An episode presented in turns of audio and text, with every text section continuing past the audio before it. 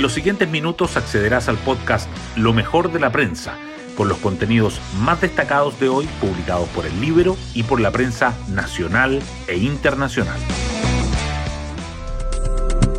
Muy buenos días, hoy es viernes 10 de febrero de 2023. Soy Matías Zamora y este es el podcast Lo mejor de la prensa producido por el libro. Se le acortaron las vacaciones a la ministra de Relaciones Exteriores, tras lluvia de críticas por su ausencia y la de la subsecretaria en medio de la emergencia por los incendios forestales, donde el país ha debido recurrir a la lluvia internacional, Urrejola decidió volver el próximo lunes. Mientras tanto, y a medida que crece la preocupación por la intencionalidad de los siniestros, el toque de queda comenzó a aplicarse esta madrugada en 28 comunas del país. En el Libero, Patricio Navia celebra esta decisión del presidente, pero recuerda cuando él reclamaba con exagerado histrionismo contra la presencia de militares con armas de guerra en la calle. Es lamentable que el país entero deba pagar el alto costo que implica educar a Gabriel Boric sobre las obligaciones que tienen y la responsabilidad que deben tener las altas autoridades en el ejercicio de sus cargos, señala. Hoy destacamos de la prensa ola de incendios podría extenderse hasta principios de marzo y acercarse a la zona central. El Ejecutivo anticipó que las altas temperaturas y la menor humedad harían que el riesgo se traslade a Maule, O'Higgins y la región metropolitana. En el sur hay 95 incendios forestales en combate y el fuego ha arrasado casi 367.000 hectáreas, destruido 1.206 viviendas y dejado 5.577 personas damnificadas. Bomberos han movilizado más de 475 unidades y 3.300 voluntarios para luchar contra las llamas detenidos por iniciar incendios suman 19. Amplio apoyo a toque de queda en 28 comunas de Ñuble, Biobío y la Araucanía.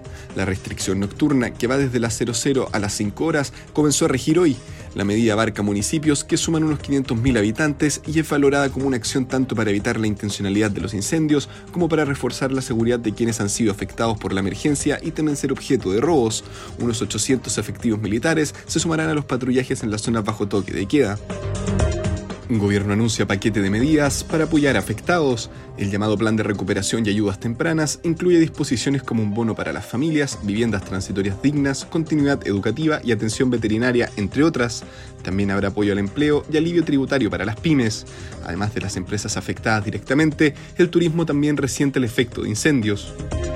Canciller Urrejola suspende vacaciones tras críticas. La ministra de Relaciones Exteriores, que estaba en Costa Rica por su feriado legal, regresará a Santiago hoy y retomaría sus funciones el lunes. Su ausencia en medio de la crisis por los incendios, que ha requerido apoyo internacional, generó una fuerte polémica. Presidenta del PS acusó campaña contra Urrejola. Se le cuestionan cosas que a otros ministros no.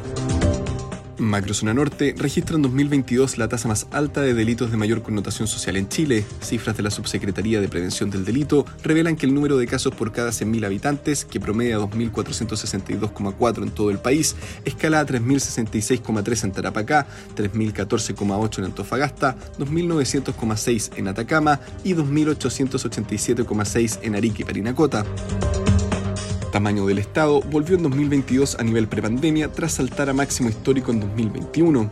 El fuerte retroceso de los egresos fiscales y el consiguiente superávit de 1,1% del PIB permitió que el peso del gasto público sobre la economía se redujera de 31,5% a 24,4% del PIB, igual cifra de 2019. Para este año se prevé alza de un punto porcentual. Elección de consejeros. Afiche causa enfrentamiento entre republicanos y Chile Vamos.